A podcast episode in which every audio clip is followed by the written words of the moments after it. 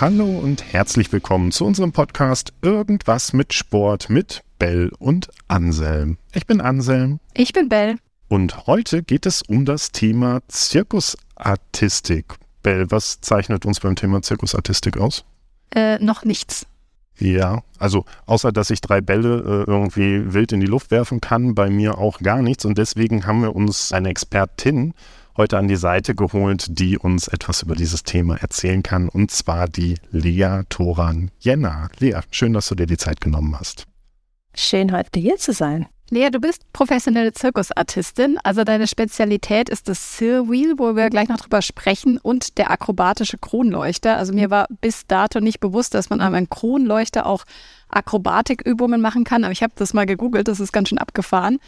Ähm, du kommst aus Ulm, du hast deine Ausbildung an der National Circus School in Montreal gemacht und warst dann in verschiedenen Shows, also Moulin Rouge zum Beispiel und jetzt bist du gerade mit dem Cirque du Soleil in Spanien, also ziemlich geil. Ich bin tatsächlich auf dich aufmerksam geworden durch die SWR-Reportage, die es auf YouTube gab. Also wenn ihr die noch nicht gesehen habt, dann hört mal oder guckt euch das mal an. Das heißt Wagnis Artistenleben. Da seht ihr die Lea in Action und Du hast mich dann so inspiriert oder das hat mich irgendwie so gefesselt, dass ich mich für einen Pole Dance oder Pole Akrobatik Anfängerkurs angemeldet habe. Und ich muss wirklich sagen, es macht total viel Spaß. Ähm, ich war erst zweimal da, also vielleicht verfliegt diese Euphorie auch wieder, aber es ist mega cool. Also schön, schön zu hören, dass es von vornherein Spaß macht. Das ist auch eine Sache, die ich, glaube ich, gerne Leuten irgendwie mitgebe, ist, dass wenn man sich bewegen möchte, wenn man irgendwie was Neues lernt und gerade irgendwie eine Disziplin, wo man noch richtig Tricks lernt, ist es meistens noch irgendwie aufregender, als wenn man jetzt einfach nur so ins Fitnessstudio geht und einfach nur so seine Liegestützen da macht. Ja, es muss auch, Spaß ich, machen. Das war auch die Intention dahinter, ne? zu gucken, wie, wie kann ich eine Kombination finden aus etwas im Fitnessstudio, was ich danach nutzen kann, um es für etwas zu machen, was mir auch Spaß macht.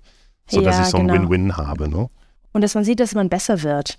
Also, dass man einfach merkt, okay, und gerade wenn man sich irgendwie filmt oder so, am Anfang sieht man vielleicht noch so ein bisschen, ja, noch nicht, es ist noch nicht Sehr ganz so fließend. Aus. das wollte ich jetzt nicht sagen, aber die Bewegungen sind nicht ganz so fließend und so. Und nach einer Weile ich meine, ich habe Pole Dance jetzt ja auch selber gelernt, seit ich beim Cirque du Soleil bin. Und ich sehe bei mir selbst, wie viel besser ich geworden bin in einer kurzen Zeit. Und ich bin mir sicher, das wird bei dir genauso sein. Also es kann nur bergauf gehen, das ist der Vorteil, weil ich wirklich bei Null anfange. Wir halten das einfach mal in einem Jahr mal wir machen videografisch genau, fest. Genau. genau. Machen wir eine Reportage über Bell an der Pole Beim SWR, dann, genau. Cool. Aber Lea, vielleicht mal vorab. Ich habe gesagt, ähm, meine Artistik besteht darin, drei, drei Bälle in die Luft werfen zu können. Ist das denn überhaupt das, was, was ich unter Zirkusartistik verstehe? Also worüber reden wir eigentlich bei dem, was du machst? Ich glaube, es ist ein ganz großer Begriff und der ist jetzt im Moment auch sehr am sich spalten ins, insgesamt Zirkus, weil die meisten Leute halt immer noch so denken, ja, Zirkus ist Zirkuszelt und Karawanenreisen und Tiere und so und es gibt es auch noch, aber mittlerweile ist der ganze moderne Zirkus viel größer und was ich mache, ist moderner Zirkus. Das heißt, es ist viel dichter am Theater oder am Tanz. Ich war dafür auf einer Zirkusschule, das kann man sich vorstellen wie eine Ballettschule zum Beispiel. Ähm, ich trete nicht mit Tieren auf. Es gibt kein Stroh, es gibt keine Karawanen, es gibt aber noch ein Zirkuszelt. Keine brennenden Und Reifen. Es gibt keine brennenden Reifen, obwohl das könnte es auch noch geben. Also die Mischung ist wirklich, ist, ist sehr dicht da. Und Zirkus ist ja immer noch, dass man Leute irgendwie beeindrucken möchte mit besonderen Fähigkeiten. Aber der moderne Zirkus bringt dadurch auch noch, bringt dazu noch die ganze Emotion. Also, dass man auch irgendein anderes Gefühl hat, wenn man Leute anguckt, was nicht nur irgendwie, wow, mein Gott, ähm, wird sie fallen ist, sondern halt auch irgendwie, dass man irgendwie berührt ist auf einer besonderen Art und Weise. Es kann irgendwie Emotionen aufrufen von extremer Freude bis halt auch irgendwie traurige Sachen. Das ist alles erlaubt. Und so sehe ich mich auch als Zirkusartistin. Also mit drei Bällen hast du vielleicht eine Basis, mit der du irgendwann mal eine Zirkusnummer machen könntest. Wir können gemeinsam auftreten. Ich kann eine Drehung an der Polstange, da wird mir schon leicht schwindlig, habe ich festgestellt. Äh, und du kannst drei Bälle jonglieren. Das ist schon mal sehr viel. Genau, da macht ihr noch ein bisschen werfen. Comedy. Ja, das, das geht immer. Comedy geht immer. Aber ich finde es total spannend, weil ähm, wenn ich jetzt überlege, welche Sportarten ich in der Kindheit gemacht habe, wären jetzt meine Eltern, glaube ich, nie auf die Idee gekommen, irgendwie zu sagen, hey Bell, äh, ich melde dich mal bei der Zirkusartistikgruppe äh, an. Und auch als Berufswahl finde ich das ja total mhm. cool, dass du nicht so Mainstream unterwegs bist, sondern so irgendwie deine Berufung gefunden hast. Wann ist denn bei dir so der Gedanke aufgetaucht, ich glaube, ich gehe zum Zirkus? Also es war bei mir wirklich ein Kindheitstraum. Das ist eigentlich, glaube ich, ganz selten. Also schon mit fünf Jahren wollte ich das unbedingt machen. Und es war damals halt so ein bisschen, ja, du bist nicht in der, Zirkus, in der Zirkusfamilie geboren, das heißt, es ist halt nicht möglich für dich, aber du kannst turnen. Und da haben meine Eltern, glaube ich, ganz früh auch schon gesehen, was für Parallelen es da gibt und dass Turnen wirklich die Basis ist für alles, was irgendwie akrobatisches ist. Wir waren damals auch mal in so einem Kinderzirkus. Also es gibt ja auch Kinderzirkusse in Deutschland und teilweise sind die mittlerweile auch recht gut, glaube ich. Aber als ich jung war, waren die auch nicht so toll. Und da habe ich mir halt selbst Sachen beigebracht. Da konnte ich schon viel mehr als die Kinder im Zirkus also im Kinderzirkus dann. Also zum Beispiel Bälle jonglieren habe ich dann auch ganz früh gelernt, ähm, Diabolo. Ähm, ich habe mir auch so Stelzen gebaut und ich wollte unbedingt ein Einrad haben. Also im Prinzip alles, was ich irgendwie machen konnte, was Zirkus irgendwie ist, habe ich versucht zu machen und mir selbst beizubringen.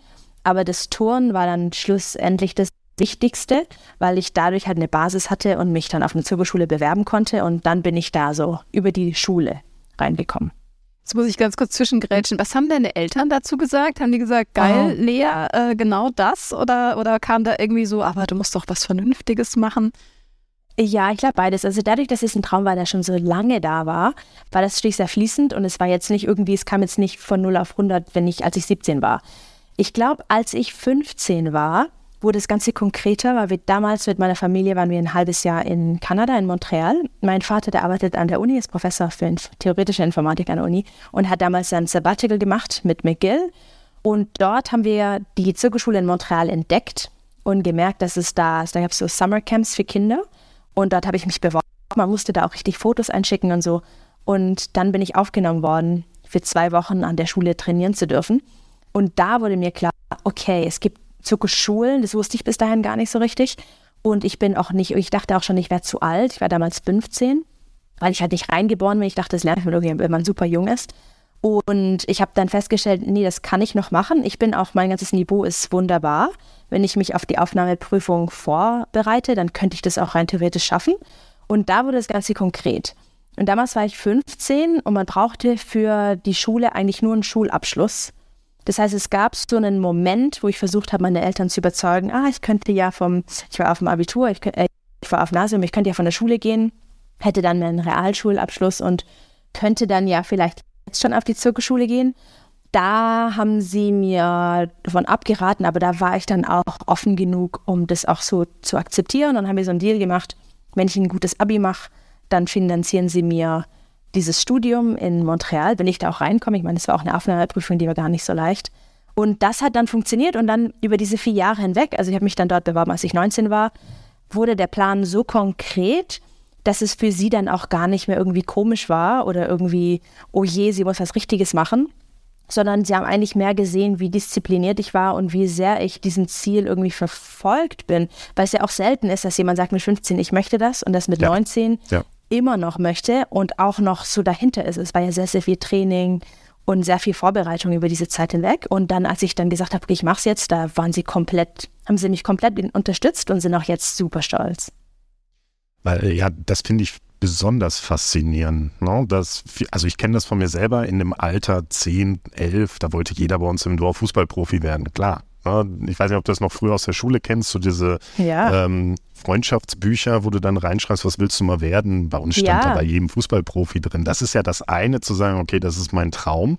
Das andere ist es dann auch wirklich zu sagen, okay, ich ziehe den Traum jetzt durch. Und vielen Leuten, gerade so am Ende der Schule, fällt es ja auch überhaupt schwer, irgendwas für sich zu finden, wo sie sagen, was möchte ich denn machen? Und deswegen finde ich deine Geschichte so beeindruckend zu sagen, von ich entdecke, dass ich das kann, es macht mir Spaß, hin zu, na okay, was muss ich denn machen, um das jetzt wirklich durchzuziehen? Ja, total. Und das meinte mein Vater am Ende dann auch. Also ich hatte ja auch viele ähm, Klassenkameraden damals halt auch, wenn man mit dem, so im letzten, in, in, der, in, der, in den letzten zwei Jahren in der Schule, wo man ein bisschen sagen muss, okay, was möchtest du machen? Leute gehen dann irgendwie studieren oder machen irgendwie eine Ausbildung. Viele wussten gar nicht, was sie machen wollen. Und ich war gut in der Schule, das heißt, die meisten Lehrer haben mir einfach dazu geraten, irgendwas zu studieren. Aber ich wusste halt auch nicht, was ich studieren würde, wenn ich jetzt nicht Zirkus gemacht hätte. Okay. Und dann meinte mein Vater auch, du weißt so sehr, was du möchtest. Das, das kann man eigentlich nur unterstützen, wenn jemand so sicher ist. Und das ist so cool, einen Papa zu haben, der genau das sagt. Ja, das ist wahr. Dann hast du ja, du hast gesagt, du hast eine Ausbildung als Artistin gemacht. Ne? Wie dürfen Genau. wir uns das denn vorstellen? Was, was hast du da gemacht? Also es sind drei Jahre an der Zirkusschule. Man hat eine Hauptdisziplin, die darf man rein theoretisch frei wählen. Normalerweise wird es schon bei der Aufnahmeprüfung bestimmt. Bei mir hat es sich nochmal verändert. Ich bin aufgenommen worden für eine Disziplin, die nennt sich Chinese Pole. Das ähnelt dem Pole Dance, ist ein bisschen eine dickere Stange. Und es hat mir aber nicht so gefallen damals und ich habe dann gewechselt zum Sierrad. Das hat ein Herr Sier erfunden, deswegen viele Leute, Leute wissen nicht so richtig der Name. Ah. CYR, Herr Sier, der hat es erfunden. Und ich fand es einfach super schön, als ich es gesehen habe und dachte, okay, das würde vielleicht zu mir passen und das hat dann auch super gut gepasst. Das heißt, man hat dann einen Stundenplan, der sieht aus wie für viele Leute in der Schule, Mathe, Deutsch, Englisch, aber man hat dann halt Akrobatik, Tanz, seine Hauptdisziplin, Handstand, Balance, Jonglieren hatten wir auch, Theater, wir hatten auch ähm, Gesangsunterricht. Also man hat irgendwie eine ganz, ganz breite Ausbildung. Gerade im ersten Jahr macht man ganz viel Verschiedenes. Und im zweiten, dritten Jahr spezialisiert man sich dann noch stärker. Und das Ziel ist es im Prinzip, mit einer Nummer von der Schule zu gehen, mit der man dann entweder direkt arbeiten kann oder mit der man sich bewerben kann bei Zirkussen. Also zum Beispiel Cirque du Soleil wäre ein riesiges Beispiel, aber es gibt auch noch viel kleinere Zirkusse, die man jetzt vielleicht nicht ganz so kennt, wo man dann aufgenommen werden kann als, als Artist. Und die arbeiten, arbeiten mit einem dann zusammen über entweder Jahre, Monate oder auch nur über eine Saison. Also zum Beispiel in Deutschland kennen viele so typische Weihnachtszirkusse. Das wäre dann über Weihnachten. Also man kann das eigentlich ganz frei überlegen, was man dann am Ende machen möchte. Ich finde das total cool. Also ich habe Sportwissenschaften studiert, da war ich irgendwie in meinem Yes. äh, Schuljahr auch so die Einzige, die diesen äh, sehr seltsamen Weg gegangen ist, ähm, weil alle irgendwie BWL und was auch immer gemacht haben. Und ich fand das total geil. Also wenn die irgendwie in der Statistikvorlesung saßen, saß ich halt in, also habe ich Volleyball gespielt und Mhm. äh, aber ich muss sagen, also mich reizt es total, wenn du das von dieser Zirkusschule erzählst, denke ich mir schon, ach, da sollte ich mich auch bewerben. Ähm, nur kann ich leider gar nichts von dem, was du aufgezählt hast. Also ich bin eine absolute Turnnull. Das habe ich auch beim, äh, beim Sportstudium festgestellt. Ich habe, glaube ich, ein halbes Aha. Jahr für einen Reckaufschwung gebraucht. Das darf man eigentlich gar keinem erzählen. Ähm, deswegen ist für mich Pole Dancing jetzt auch so spannend, weil das eigentlich alles Aha. vereint, was ich nicht kann. Also Ja. ähm, Grazie habe ich eigentlich nicht. Ich kann nicht tanzen und ähm, ich habe eigentlich keine Armkraft und ich kann nicht turnen. Hervorragend. Aber ich dachte, vielleicht ist das jetzt meine Sportart. Aber vielleicht ist es genau deswegen einfach auch eine schöne Challenge, weil du dann alles gleichzeitig lernst. Und gerade so dieses, ich kann nicht tanzen, ich glaube, es ist mehr so ein, man traut sich nicht so richtig, weil eigentlich kann jeder irgendwie Musik hören und sich dazu bewegen.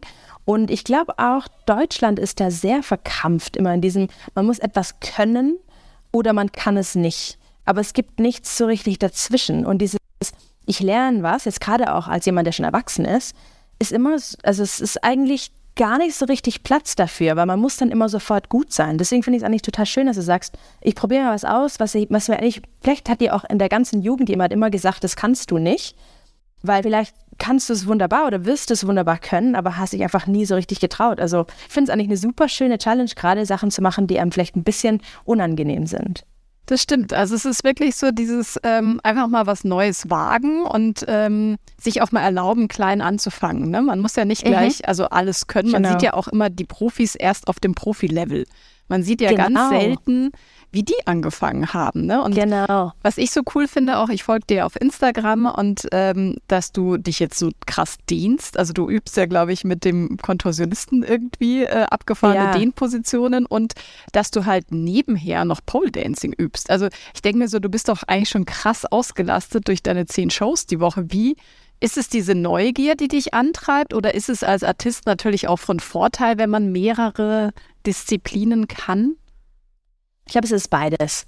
Also es ist auf jeden Fall so, umso mehr Sachen ich kann, umso mehr kann ich mich verkaufen, vermarkten. Teilweise kann man auch in eine Show wiederkommen mit einer neuen Nummer, mit einer anderen Nummer. Oder man kann auch zwei Nummern spielen in einer Show. Also sowas ist auf jeden Fall immer gut. Aber ich glaube auch für mich persönlich ist es schön, sich weiterzuentwickeln. Also jetzt gerade zum Beispiel am Cirque du Soleil habe ich jetzt um die 350, 380 Shows gespielt von der gleichen Show es ist dann irgendwann schon so ein bisschen Routine. Und dass man da nicht irgendwie rein verfällt, ist natürlich wichtig, dass man weiterhin irgendwie Sachen, neue Sachen lernt und neue Sachen ausprobiert. auch wenn man den nicht unbedingt aufführen muss, einfach nur aus diesem gleichen Grund, dass man einfach weiterkommt und weiter Sachen, ja, einfach, auch als Artist, ich meine, wir sind ja Leute, die sind sehr kreativ, mit immer wieder neuen Ideen und das muss man auch weiterhin irgendwie fördern. Wenn man da einmal aufhört, und es passiert auch vielen Leuten so, die haben dann einen festen Job und haben dann ihre feste Nummer und kommen dann irgendwie nicht mehr so richtig weiter. Das sind dann Leute, die auch eher dann früher aufhören, die dann mit irgendwie Mitte 30, Ende 30 sagen, okay, ich habe jetzt meine Karriere fertig und mache jetzt was anderes, was ja auch wunderbar ist. Aber für mich kommt es nicht in Frage, deswegen ist es sehr wichtig, dass ich immer weiter irgendwie Sachen ausprobiere und neue Dinge auch lerne. Das heißt, ähm, ich höre raus, dass du sagst, das ist genau das, was ich auch wirklich bis ins hohe Alter machen möchte. In welcher Form dann auch immer. Auf jeden Fall. Also ich meine, die Frage, wie lange kannst du das noch machen, habe ich gekriegt seit dem ersten Tag, wo ich Zirkus mache und kriege ich natürlich immer noch. Und natürlich werde ich auch älter, ich bin jetzt 30. Aber im Moment habe ich das Gefühl, ich bin so fit, wie ich noch nie war. Also sehe ich jetzt gar Grund, irgendwie bald aufhören zu müssen. Ich habe auch viele Kollegen, auch jetzt hier in der Show, die sind Mitte, Ende 40, die sind auch noch super fit. Also da ist noch super viel Zeit da. Und ich glaube auch, es ist total Platz für auch ältere Artisten, also dann über 50, über 60. Die sieht man gar nicht mehr so viel. Also vielleicht noch in der Moderation so ein bisschen, vielleicht noch im Clown so ein bisschen. Aber ich glaube, da ist auch Platz für ästhetische Nummern, für schöne Sachen, die man sonst nicht so sieht. Und ich glaube, da kann man auch mal Leute noch mal ganz anders berühren. Und das ist so ein bisschen mein Ziel, zu sagen, vielleicht kann ich das ja noch bis ins Rentenalter machen und das versuchen auch so hinzubekommen. Ja, auch das nur, weil das jetzt vielleicht nicht so offensichtlich ist, heißt es ja nicht, dass du nicht diejenige bist, die es dann machen kann. Genau. Ja. Genau. Und wo du sagst mit, ähm, ich bin so fit wie noch nie, ich weiß, dass Belle und ich, ähm, ich glaube, das war nach Silvester. Zu Silvester hast du, glaube ich, an, an einem Lauf teilgenommen, oh, ja. wo du so aus, aus dem genau. Stand, ähm, was war das, zehn Kilometer? Zehn Kilometer gelaufen ja. bist, wo wir uns so angeguckt haben und haben uns gedacht, okay, Sport in was für immer eine Art und Weise zahlt sich aus. Und da merke ich auch, was du einfach für einen Spaß an der Bewegung hast. Ne? Magst du uns mal mitnehmen, wie so dein, dein Alltag abseits des Artistenlebens aussieht? Ist das auch von Sport geprägt? Gibt es das überhaupt? Also hat man noch so viel Freizeit? Ja, also ich sage immer, es ist so ein Lifestyle-Job. Also man hat wirklich nie so richtig, ich fange jetzt an zu arbeiten, ich höre jetzt auf zu arbeiten, weil halt alles immer irgendwie geprägt ist. Also wie du gerade sagst, ich bewege mich einfach super gerne. Ich mache auch gern irgendwelche sportlichen Aktivitäten einfach nur zum Spaß, sei es irgendwie Kitesurfen oder irgendwie schwimmen gehen oder so. Ich glaube, ich bin einfach vom Typ her sportlich. Und man hat natürlich ein paar Restriktionen, die man halt nicht machen kann, wenn man dann an demselben Tag noch eine Show hat. Also ich will jetzt nicht so einen 10 Kilometer Lauf laufen und dann am Abend dann noch eine Show spielen, das geht nicht. Das heißt, das sind so Dinge und man kann auch nicht morgens, okay, das machen wahrscheinlich die wenigsten Leute, aber man kann jetzt nicht mittags irgendwie ein Glas Wein trinken weil du natürlich null Alkohol trinken kannst, wenn du am selben Tag noch eine Show spielst. Das heißt, solche Sachen beeinflussen einen dann schon irgendwie in einem täglichen Leben. Naja, ich meine, wenn du in deinem Beruf schon sehr viel Sport hast und nebenbei auch noch sehr viel Sport machst, dann scheint das ja genau das, was du gerade gesagt hast, es scheint unglaublich zu matchen. Ne? Dieses Spaß an, Spaß an der Bewegung. Genau, also das ist auf jeden Fall da und ich glaube, das ist auch für alle Artisten da, also dass man körperlich sich irgendwie ausdrucken möchte und auch super gerne in seinem Körper ist. So eine Freiheit auch irgendwie zu spüren, wenn man jetzt irgendwie Musik hört und laufen geht oder tanzt. Das, glaube ich, hat jeder und das ist auch super, super wichtig. Ähm, ich glaube, in meinem Day-to-Day -Day merke ich teilweise gar nicht so richtig, wie das anders ist von anderen Leuten. Also für mich ist es so normal, so zu leben. Ich hatte auch noch nie irgendwie einen anderen, so einen normalen Bürojob, dass ich es mir eigentlich gar nicht so richtig vorstellen könnte, dass es anders wäre. Also ich finde es immer interessant, wenn ich dann irgendwie nach so einem Bürotag irgendwie aufs Sofa sinke und, äh, und dann irgendwie bei dir einen Post sehe, so ja, dritte Show heute, dann denke ich mir so, woher nimmst du diese Energie? also ähm, was ich ganz spannend finde, ist, du hast auf Instagram ja auch so ein bisschen ähm, zuletzt erzählt, dieses intuitive Essen. Mhm. Ne, dass du deine Energie ja schon auch aus der Nahrung herausnimmst und das jetzt das fand ich nämlich auch mal einen ganz spannenden Exkurs oder Schlenker, dass du sagst, viele junge Mädchen, die dir folgen, denken so, boah, ich darf nicht zunehmen, ich darf überhaupt nichts mehr essen, weil als Zirkusartistin muss ich total dünn sein oder als Turnerin. Und dann sagst du, nein, genau das nicht machen. Ja, also ich glaube, da können wir auch richtig weit ausholen. Aber ich habe ähm, hab ein recht großes Following auch auf TikTok und da sind die Leute halt um einiges jünger und die meisten Leute, die ich jetzt auf Instagram habe, sind auch darüber rüber geschwappt. Und ich habe halt meine eigene Geschichte von, ich habe lange Zeit geturnt, dann habe ich gewechselt zur Sportaerobik, das ist auch eine Art von Turnen. und war dann auf der Zirkusschule und natürlich ist man da als Frau, auch als junge Frau, glaube ich, sehr beeinflussbar. Und man muss ja auch irgendwie in diesem Job so einem Schönheitsideal entsprechen. Was äh, da ist, ich glaube, das kann man nicht irgendwie ignorieren. Ich glaube, das ist da. Also auch wenn man arbeiten möchte, auch wenn man einfach nur guckt, wer überhaupt auf die Zirkusschule aufgenommen worden ist, sind einfach alles Menschen, die sind objektiv schön. Und da gehört halt auch ein gewisses Fitnesslevel und ein Körper auch dazu. Kann man sagen, leider. Ich glaube, ich würde es schön finden, auch mehr Variationen und mehr Körpertypen zu sehen, auch auf der Bühne. Es ist auch dabei, sich zu verändern, aber es ist trotzdem so ein schlankes Ideal da. Und dadurch ist natürlich dann auch ein Riesendruck, gerade auf jüngeren Frauen, die vielleicht in der Zeit sind, so nach der Pubertät, wo sich der Körper einfach verändert hat, die dann gar nicht so richtig lernen, wie man essen soll. Und ich kenne einfach so gut wie alle Leute damals auf der Schule, also alle, alle Mädels, waren dann irgendwie, nachdem man einen Muffin gegessen hat, muss man erstmal noch laufen gehen oder, oh, ich war heute super schlecht, ich habe heute das und das gegessen, wurde es an einen so sehr auch beeinflusst in seinem täglichen Leben, dass es eigentlich schon sehr nah ist bei einer Essstörung. Also es gibt bestimmt Leute, die haben ganz schlimme Essstörungen gehabt und davon hat niemand was gewusst, das ist ganz klar. Aber ich glaube, alle haben so ein bisschen Verhalten zu essen gehabt, was nicht natürlich ist. Was nicht ist, ich habe jetzt Hunger, ich esse was und ich habe heute keinen Hunger und ich habe jetzt keinen Hunger mehr oder heute weniger Hunger und ich esse weniger oder ich esse nichts. Einfach ganz normal auf seinem Körper hören. Ich glaube, das hat so gut wie niemand gemacht.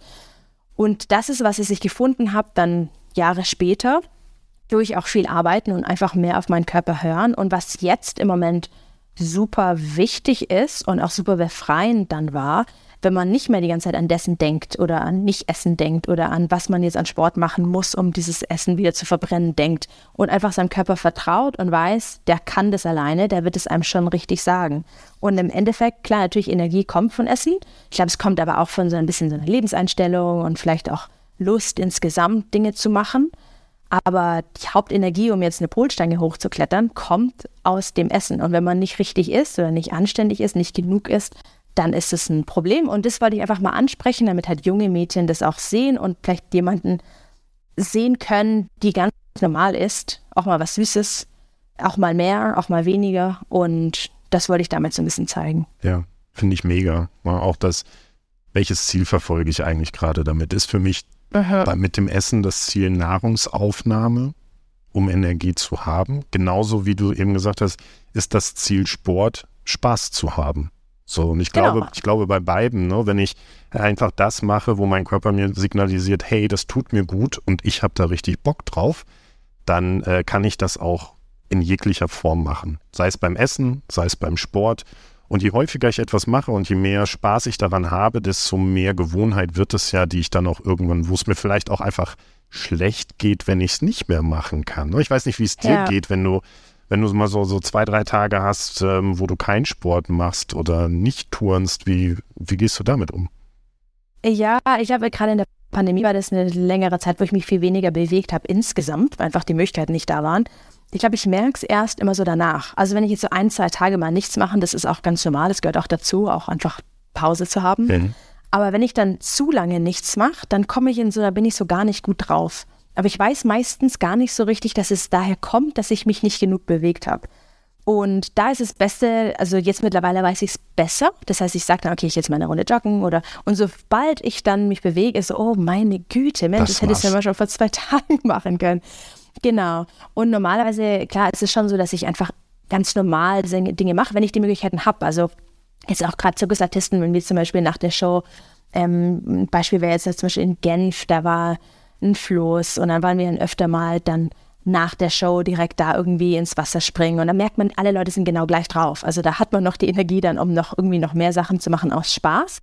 Wenn ich aber allein bin, ist es ein bisschen schwieriger. Also es, ist, hat manchmal ein bisschen was auch mit Spielen. Das ist so ein bisschen Spielen. Also wenn gerade jetzt Backstage beim Cirque du Soleil auch sind ganz viele Apparate, also Zirkusapparate ähm, aufgebaut, man kann sich irgendwo anhängen, irgendwo hochklettern. Und wenn es da alles ist, dann macht man das auch. Und dann baut irgendjemand irgendwas auf, eine Matte, wir machen alle Saltos und ist dann super cool und macht super Spaß. Allein ist es ein bisschen anders, weil man halt allein nicht ganz so viel spielt, sondern es ist mehr so meditieren, mehr so in sich selbst gekehrt. Deswegen finde ich es auch super schön, jetzt gerade eine Gruppe zu haben, die einfach alle Sachen zusammen machen. Was ich so cool finde, ist, ich meine, du bist ja letztendlich als Artist, das ist ja dein Job. Es ist ja auch irgendwie so als, also du bist ja Leistungssportler eigentlich, weil, also du bist, du siehst dich wahrscheinlich eher als Künstler statt als Leistungssportler, oder? Ja, ich glaube, der große Unterschied ist, ein Leistungssportler möchte auf ein besonderes Event hin sich vorbereiten. Meistens ist es ein oder zwei Wettkämpfe pro Jahr oder eine Olympia oder was es auch immer so gibt. Und man bereitet sich da konkret drauf vor, ähm, auch gerade so Sachen wie Verletzungen werden dann vielleicht ignoriert oder man guckt dann eher, wie man mit der Verletzung dann trotzdem noch teilnehmen kann und so weiter. Und man hat dann nach dem Event oftmals eine längere Pause. Ist bei uns ganz andersrum. Wir haben im Prinzip nie so ein großes Event, sondern es geht immer darum, dass es jeden Abend möglich ist, aufzutreten. Das heißt, Verletzungen werden von früh schon ernster genommen und früher auch erkannt, dass man eher mal sagt, okay, ich setze jetzt die eine Show aus, damit ich jetzt nicht irgendwas Schlimmeres draus bekomme. Und man hat auch nicht diesen Druck. Also es, es geht mehr so, jeden Abend 80 Prozent zu liefern oder 70 Prozent oder vielleicht auch nur 50 Prozent. Also wir machen ja auch gar nicht auf der Bühne alles, was wir können. Es gibt so viel mehr Dinge, die ich machen könnte, aber auf der Bühne mache ich im Moment nur die Sachen, die super sicher sind. Während der Leistungssportler bei dem Event, also bei seinem großen Wettkampf, dann alles gibt. Und alles, was er kann, irgendwie an dem Moment macht. Da ist auch vielleicht einiges mit mehr mit Glück verbunden, wenn man vielleicht auch Risiken eingeht, irgendwas zu machen, was man vielleicht nicht hundertprozentig kann, aber in dem Moment, wenn es dann funktioniert, dann hat man die Goldmedaille. Und das ist bei uns nicht so. Und das finde ich spannend, weil ich das Gefühl habe, bei euch ist es mehr so in sich reinhören, mehr auf seinen Körper hören, nicht so viel Druck, so Zwang, schon auch Disziplin natürlich und viel Willenskraft musst du ja da, da haben, aber trotzdem mehr so mit dem Körper und nicht irgendwie, ja, ich glaube, es gibt auch halt die, die, die große Komponente vom Publikum. Also der Leistungssportler macht es ja auch nicht für jemand anderes, sondern nur für sich. Und wir machen es zwar auch für uns, aber wir machen es natürlich auch, um dem Publikum eine Freude zu bereiten. Und da geht es natürlich darum, auch, die Leute wollen nicht sehen, dass man irgendwie auf der Bühne keine tolle Zeit hat oder dass man irgendwas, was man nicht kann oder so, sondern die wollen einen sehen in seinem Element. Ich glaube, das ist vielleicht auch nochmal ein, ein großer Unterschied zum Sport. Aber die meisten von uns kommen vom Sport und die kennen das auch. Und es ist eigentlich ganz, also oft sehr befreiend, dann, wenn man auf der Bühne stehen darf. Es sind trotzdem, wo du, also wo du sagst Druck, wenn du mich jetzt auf so eine Bühne stellen würdest, oh, ich ja. würde sehr großen Druck verspüren, besonders wenn da ganz viele Zuschauer sind. Ja. Ähm, das heißt, für mich wäre das eine totale mentale Belastung, dann auch erstmal meine Fähigkeiten abrufen zu können unter dem Wissen, dass da jetzt ganz viele Augenpaare sind, die mich angucken. Wie ist das bei euch? Also wahrscheinlich, wie du sagst, du hast Spaß daran, wenn dir Leute zugucken. Ne? Das heißt ja auch so, Applaus ist das Brot des, des Künstlers an der Stelle. Aha. Das ist ja wahrscheinlich auch ein ganz wesentlicher Aspekt. Aber wie gehst du mental so mit diesen Sachen um, mit diesen Zuschauererwartungen? Ja, ich glaube, es ist über die Zeit auch sehr viel besser geworden. Ich glaube, wenn man anfängt, dann natürlich ist es genauso.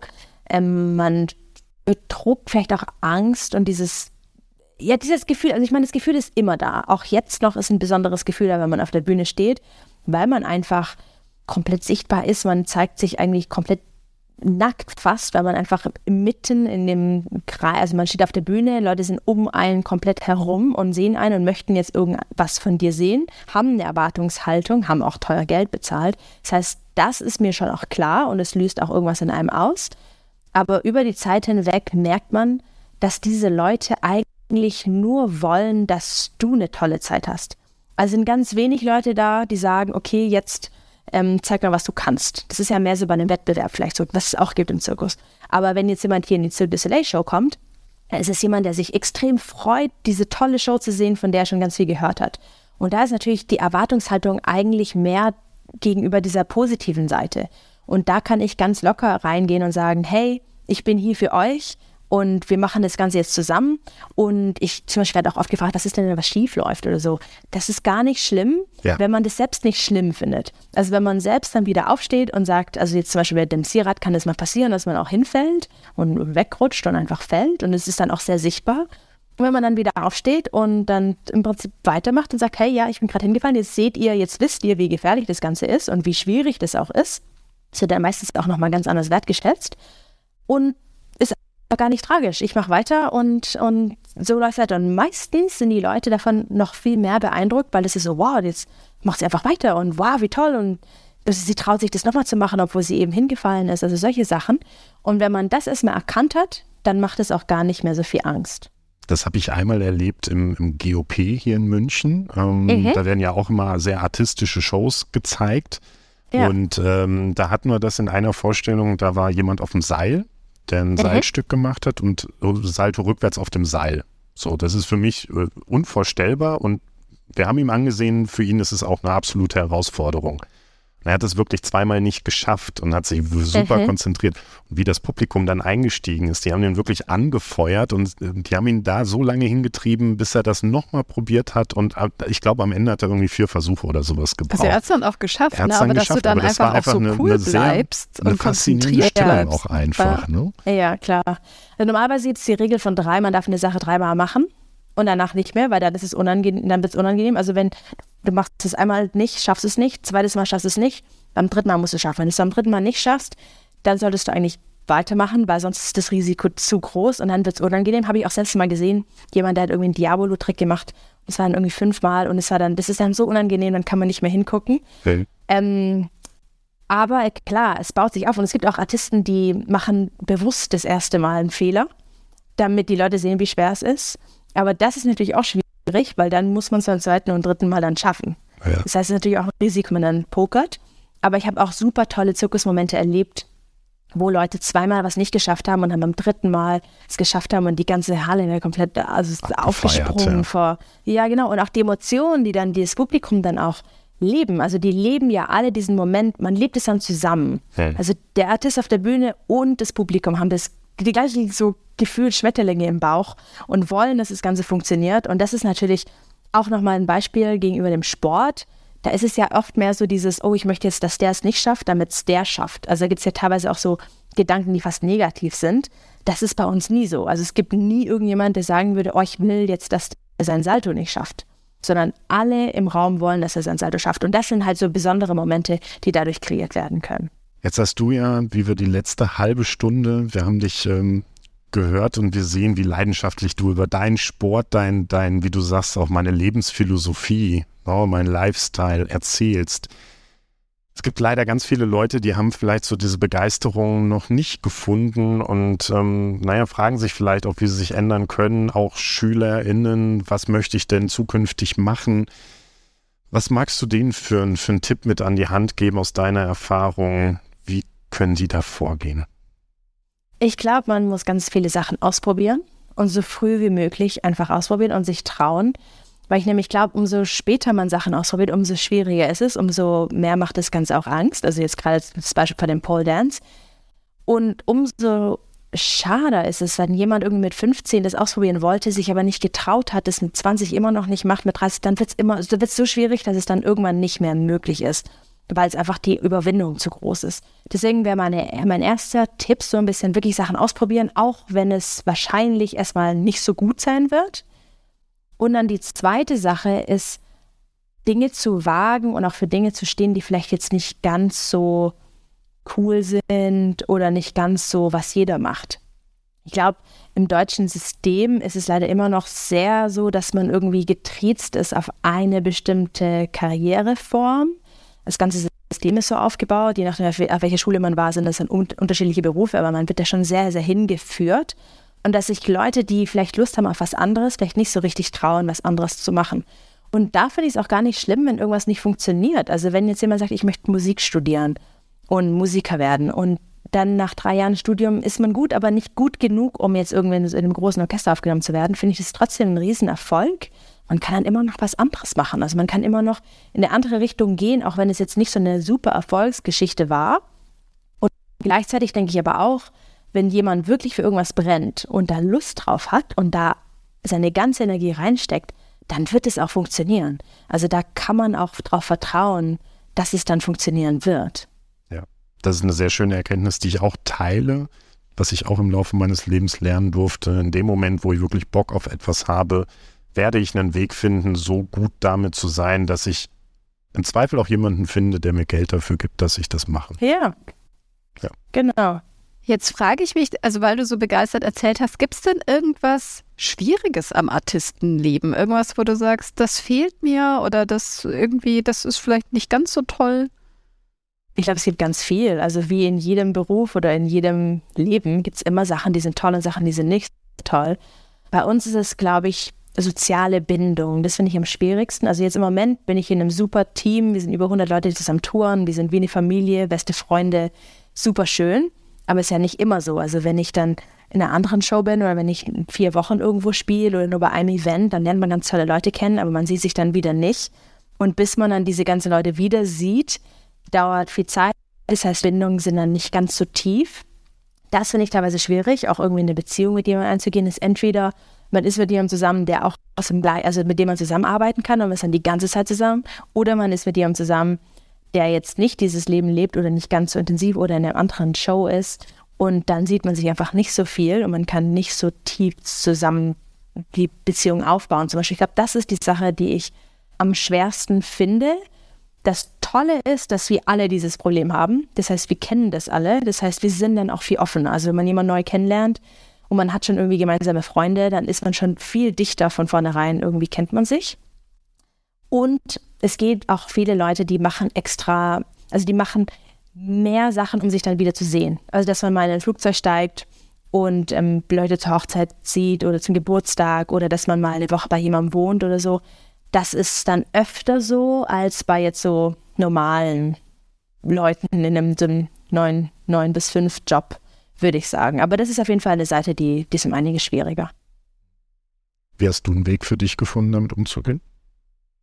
Ich glaube gerade dadurch, also dass man sagt, ich mache jetzt ein bisschen kompliziertere Planungen, um jemanden nochmal zu sehen. Also gerade jetzt haben Freunde von mir geheiratet, da bin ich für einen Tag zur Hochzeit geflogen. Was viele Leute sagen wird, meine Güte, wer macht sowas oder das ist ja viel zu teuer oder so, das mache ich super gerne. Ähm, dann halt auch mal bei Freunden zu wohnen, das ist auch, es ist wieder auch so ein Teil, das kann ich halt machen. Dadurch, ich habe kein, kein festes Apartment, ich bin immer auf Tour. Das heißt, wenn ich dann irgendwie eine Pause habe zwischen Tours oder wenn ich einen Job gewechselt habe oder wenn dann einfach auch mal ein Loch da ist, ist ja nicht immer so, dass irgendwie Shows da sind, dann kann ich halt bei meiner Familie wohnen oder bei Freunden wohnen und habe dann halt auch viel mehr Zeit, also solche Sachen. Und Beziehungen, glaube ich, lernt man über Zeit hinweg, dass insgesamt ist es schwierig, in einer Beziehung zu sein. Also auch wenn man zusammen wohnt und total alles super duper ist, gibt es dann andere Probleme, die aufkommen. Also bei uns ist dann, ich bin jetzt auch in einer festen Beziehung und wir sehen uns im Moment nicht ganz so viel, aber dann, wenn man sich sieht, ist es besonders toll und besonders aufregend. Und das hat man vielleicht nicht so sehr, wenn man die ganze Zeit zusammen ist. Und man wünscht sich aber trotzdem die ganze Zeit zusammen zu sein. Also ich glaube, da habe ich so ein bisschen gelernt, es ist nie ideal. Es gibt immer Dinge, die fehlen und man muss lernen, damit umzugehen. Jetzt hast du ja noch einige Shows, ähm, also in Spanien und dann kommst du ja auch noch nach äh, Wien und nach Frankfurt, glaube ich, wenn ich das ja, jetzt richtig im Kopf habe. Richtig. Ich kann den Tour, also Tourplan schon auswendig. Ja. Ich muss nur an meinem Act jetzt arbeiten. Dann kommst du nach München. ich, ich würde gerne nach München, aber im Moment, im Moment ist in Frankfurt das große, das große Deutschland-Ziel von jetzt. Das heißt auch unsere einzige Show in Deutschland mit dieser ja, schade einzige eigentlich. Stadt in Deutschland, ja. Ja, aber was passiert danach? Also ist man eher so, dass man sagt, boah, ich konzentriere mich jetzt erstmal auf das, also wahrscheinlich darfst du es auch gar nicht sagen, aber ähm, ich konzentriere mich jetzt erstmal auf das, was da ist und ich bin auch happy, wenn ich danach eine Pause habe oder, oder denkt man dann schon so langsam nach, okay, jetzt muss ich irgendwie eine neue Show finden oder an einem neuen Act noch nebenher arbeiten oder so? Es hängt drauf ab, wo man arbeitet. Jetzt in diesem Job geht die Show ah, das weiß ich noch nicht genau, was ich da alles sagen darf, aber auf jeden Fall geht die, die Show geht weiter. Okay. Die, die gibt es bestimmt noch für zehn Jahre oder so.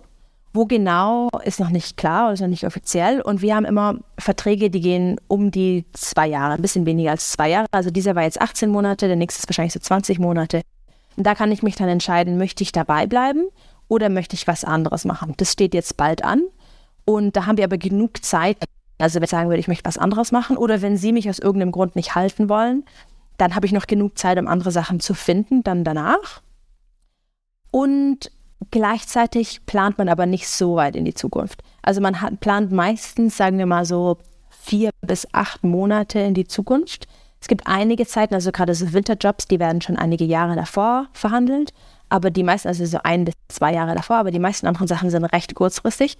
Das heißt, man weiß gar nicht so richtig, man kann sich dann nur vorbereiten, indem man verschiedene Nummern hat, die man verkaufen kann, dass man weiterhin Präsenz bleibt, dass man den richtigen Leuten regelmäßig E-Mails schreibt und sagt, hey, ich bin jetzt hier oder ich hätte Lust auf dieses oder wollen wir nicht zusammenarbeiten. Und da ist man auch dann auch regelmäßig dran.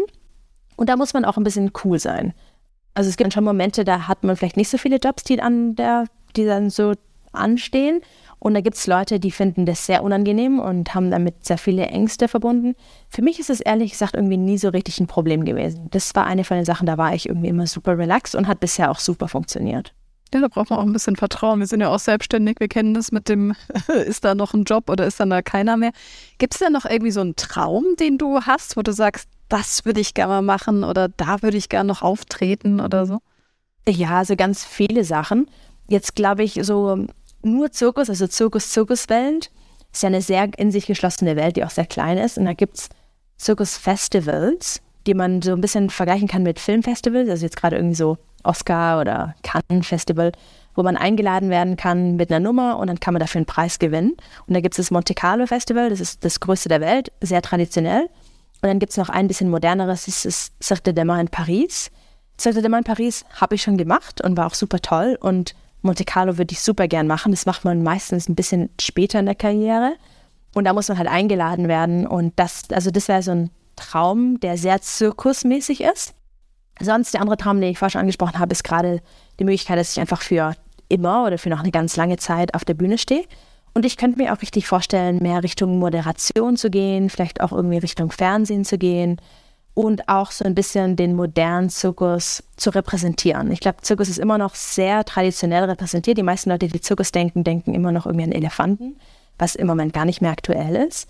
Und ich finde es schön, da auch ein bisschen aufklären zu können und vielleicht auch junge Leute inspirieren zu können, nicht unbedingt Zirkusartist auch werden zu wollen, aber einfach auch seinen eigenen Weg gehen wollen und auch können und irgendwie so ein bisschen die Erlaubnis geben, dass man das auch darf.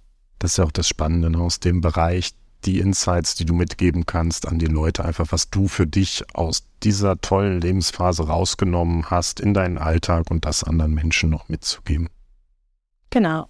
Und deswegen, Lea, sind wir unheimlich froh und dankbar, dass du dir die Zeit genommen hast, hier mit uns im Podcast dieses Gespräch zu führen. Ähm, Gerade für mich, also ich fand es furchtbar spannend, weil es ein Bereich ist, der mich jetzt nicht so permanent streift, sondern nur dann, mhm. wenn ich halt mal irgendwo im, im Zirkus oder wie gesagt in, in, einer artistischen Aufführung bin. Deswegen fand ich super spannend, äh, mit dir darüber zu sprechen. Und ganz am Ende, wir haben immer noch drei Fragen, die wir unseren Gästen stellen. Magst du dich ja. drauf einlassen? Ich lasse mich drauf ein. du darfst gespannt. einfach den Satz ergänzen. Der Sport ist für mich eine Art Lebensfrohheit zu behalten. Okay, das war ich, ich ergänze es nochmal. Es ist eine Möglichkeit, durch Bewegung irgendwie lebensfroh zu bleiben. Ich le finde Lebensfroheit ein total schöner Begriff, den wir ab sofort verwenden Sollte werden. jeder verwenden, ja. Meine, also ich kenne meine nächste persönliche Herausforderung im Sport. Das ist jetzt dieses Pole Dancing zu wuppen. Aber was ist deine nächste persönliche Herausforderung im Sport? Das wäre für mich auch Pole Dance. Ich mache das nämlich hier in der, in der Gruppennummer, aber ich habe noch keine eigene Solonummer, die ich so auf einem Event verkaufen könnte. Und da bin ich gerade dabei. Das heißt, für mich ist es auch Pole Dance. Cool. Also ich finde das, da muss ich nur kurz einhaken, ich finde das aber sauteuer. Also du hast ja diese Stange, äh. du kannst jetzt da einfach üben, aber würdest du sagen, es ist möglich, sich das irgendwie auch selber beizubringen? Weil in München, also in München ist alles teuer, aber da kostet 50 Minuten, kosten 30 Euro. Oh, das ist schon teuer, ja. Ähm, ich glaube, du kannst dir eine Stange kaufen. Da bin ich jetzt auch gerade dabei, zu gucken, was ich da kaufen möchte. Gibt es verschiedene Anbieter, aber es gibt welche, ich glaube, die billigsten sind die 400, 500 Euro. Und die kann man sich bei sich ähm, ähm, im Okay, wahrscheinlich, okay, warte, ich muss, ich muss noch mal ergänzen, weil ich sehe hier schon Reaktionen. 400, 500 Euro sind äh, so freistehende. Also wo ah. du unten eine Plattform hast, die du auch wieder einpacken kannst und wo ja, alles hintragen kannst. Ach, der so Noch Sinn. billiger gibt es welche, die du einspannst. Also ich sehe gerade, eure Deckenhöhe ist wahrscheinlich ideal dafür. Könntest du eine einspannen zwischen Boden und Deckenhöhe, kannst du auch festigen. Die sind dann um einiges billiger. Bin ich auch kein Experte, aber natürlich. Und ich glaube, man kann auch ganz viel heutzutage über Instagram und YouTube lernen. Also die Mengen an Instagram-Accounts, die es gibt von Pole-Artisten, die Tutorials machen zu ganz verschiedenen Niveaus und du kannst es, ich würde dir vorschlagen, das ergänzend zu machen. Also wenn du sagst, du gehst eine, einmal die Woche in so ein Studio und hast auch einen Lehrer, der dir wirklich sagt, was beibringt und zusätzlich dazu kannst du die Sachen üben zu Hause und vielleicht auch noch ein paar andere Dinge dir beibringen, dann glaube ich, kannst du da schon echt auch schön was lernen, auch alleine. Ich finde das cool, weil immer, wenn ich jetzt Leuten erzähle, ich mache jetzt, ich sage immer, ich mache Pole-Akrobatik, weil wenn ich sage, ich mache Pole-Dance, Ah. dann, dann ist immer so, Das Strip, Stripclub. Ja, ja. Also das ist wirklich so die erste, also ich weiß nicht, ob sich das schon so als Sportart tatsächlich durchgesetzt hat. Ja, total. Es ist eine Riesensportart, gibt auch ähm, ganz viele ähm, ähm, Wettkämpfe und es ist ri- riesig, riesig, riesig groß. Aber es kommt halt aus dem Stripclub, ganz klar. Und auch beim Zirkus. Bei uns ist es also die ähm, Sportart, wo man Wettkämpfe hat und jetzt Zirkusartistik von Pole Dance, würde ich sagen, ist sehr ähnlich, gerade in dieser Disziplin. Und auch im Zirkus ist es teilweise nicht so leicht. Also jetzt auch für mich, wenn ich das irgendwie verkaufen möchte, ich kann viel besser einen Seerad verkaufen, was wirklich sehr Zirkus, also moderner Zirkus ist. Oder jetzt den Kronleuchter, als zu sagen, ich, ähm, ich mache jetzt Pole Dance. Da bin ich auch im Überlegen, wie ich das Gerät ein bisschen verändern kann, dass es vielleicht ein bisschen weniger so aussieht. Ich glaube aber auch gleichzeitig ist es extrem dabei, sich zu wandeln. Es gibt auch viele Männer, die machen mittlerweile Pole Dance. Also es ist nicht mehr nur noch Frauen. Genau, siehst du, wäre vielleicht auch was für dich. Anselm, muss man drüber nachdenken. Bleib beim Jonglieren. das ist sonst auch gut.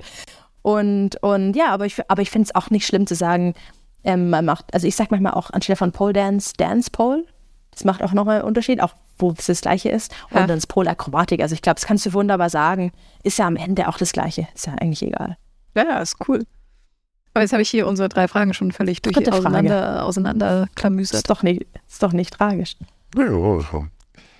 Okay, dann zum Schluss, du hast ganz, ganz viele Impulse, hast du uns schon gegeben. Am Ende vielleicht zusammenfassend den wichtigsten Impuls, den du unseren Zuhörerinnen und Zuhörern mitgeben möchtest, ist. Ist auf euer Herz zu hören. Das ist ein sehr, sehr schönes Schlusswort, wie ich finde. Total. Also ich habe auf mein Herz gehört, weil ich mir dachte, ich schreibe dich einfach mal an über Instagram, weil Ja. ich finde, man hat ja selten die Möglichkeit, die Leute, die einen, also du wüsstest ja jetzt gar nicht, dass du mich zum Pole Dance Anfängerkurs inspiriert hast, wenn ich dir das nicht geschrieben hätte, ne? Total. Und dann denke ich mir, es ist schön, wenn man das mitkriegt, dass man jemanden inspiriert hat oder das Leben von jemand anderen, auch wenn nur auf kleine, vielleicht ja auch auf große Weise, wer weiß, was mit meiner Pole Dance Karriere passiert. Das ist ja auch immer schönes Feedback zu bekommen. Ich finde es total wichtig und ich bin auch sehr aktiv auf den sozialen Medien und ich sage auch hin und wieder, sage ich Leuten auch, hey, gib mir Feedback oder wenn mir jemand Feedback schreibt, gehe ich nochmal drauf ein und sage, hey, ich finde es total wichtig und toll, weil es doch sehr einseitig ist. Und man macht dann viel und steckt auch viel Zeit rein. Und man weiß irgendwo, ja, das ist bestimmt gut oder das motiviert Leute, inspiriert Leute, aber man weiß es im Detail nicht so richtig. Deswegen ist es immer schön, wenn Leute einem schreiben. Und ich glaube, die meisten Leute vergessen auch so ein bisschen, dass hinter jeder sozialen Medienperson auch eine Person ist. Ja. Also auf TikTok habe ich einen englischen Kanal, da habe ich jetzt über 300.000 Follower und es schreckt viele Leute ab, weil sie denken, oh, da sind jetzt so viele Follower, sie ist jetzt eine Persönlichkeit oder sie, sie liest dann ihre Nachrichten nicht mehr oder was man dann immer alles denken könnte und schreibt dann deswegen nicht. Und das finde ich eigentlich total schade, weil im Endeffekt ist da auch einfach nur, ich bin dann nur da und lese die Nachricht und freue mich total, wenn jemand sagt, wow, du hast mich irgendwie inspiriert. Voll cool. Also ich halte dich auf dem Laufenden, was meine, äh, Ja, was meine Pole Dance Karriere. Würde ich sehr gerne verfolgen. ja. Und äh, ja, dann äh, danke, dass du dir die Zeit genommen hast, Lea. Vielen Dank, Lea. Und wir Super hören uns gerne. wieder, wenn es wieder heißt, irgendwas mit Sport mit Ben und Anselm. Bis dahin, ciao. Ciao. Tschüss.